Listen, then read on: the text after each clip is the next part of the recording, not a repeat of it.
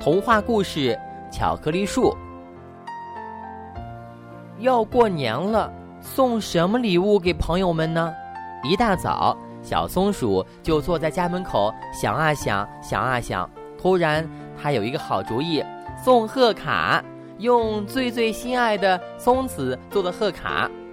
小松鼠赶快跑进屋，拿出了彩色的笔，在每颗松子上面呢，都画了一个自己最喜欢吃的巧克力。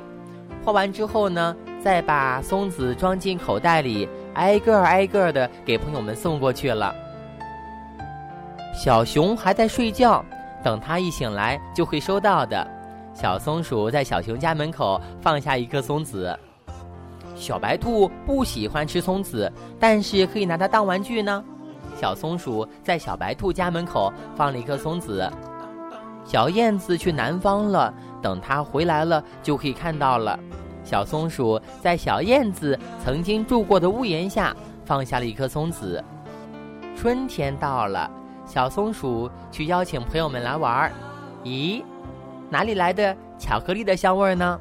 小松鼠顺着香味儿走下去，哦，它惊奇地发现，三个好朋友的家门口居然长着一模一样的三棵小树呢，树上开满了咖啡色的花儿。小松鼠不明白，摸了摸脑袋问：“这是什么树呀？”朋友们听了，哈哈大笑，说：“哈哈，你忘了。”这是你送给我们的巧克力树呀！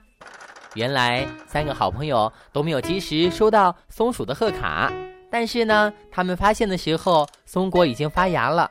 当他们知道了这是小松鼠送给他们的礼物之后呢，就小心地呵护着它们，不让它受到一点伤害。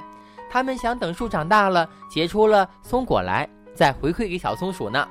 没想到树上结的果子居然是巧克力糖果呢！这下可好了，接下来的整整一年，他们都会在浓浓的巧克力下面度过了，尤其是有着浓浓的巧克力香味儿呢。